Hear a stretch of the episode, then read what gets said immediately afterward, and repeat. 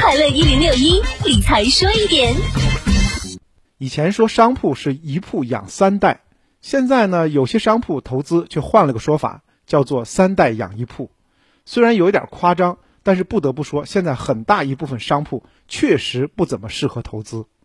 目前市场上的商铺呢，呈现两极分化，一种呢是商铺位置好，买的早，当时价格便宜，所以现在回报率挺高的；另外一种商铺呢是新片区，房租不高，很多还租不出去，购买成本又高。算上贷款利息，回报率根本不能看。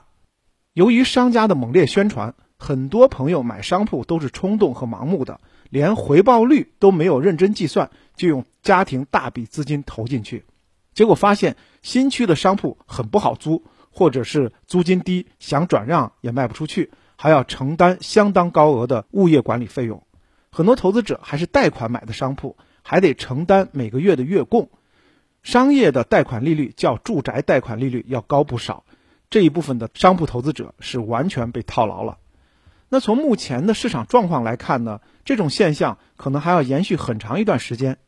一方面呢，商铺确实不是房产投资的重点方向，资金青睐度不高；另外一方面呢，部分城市过度开发，城市规模虽然在扩大，但是人口却跟不上来的情况越来越凸现，没有消费者。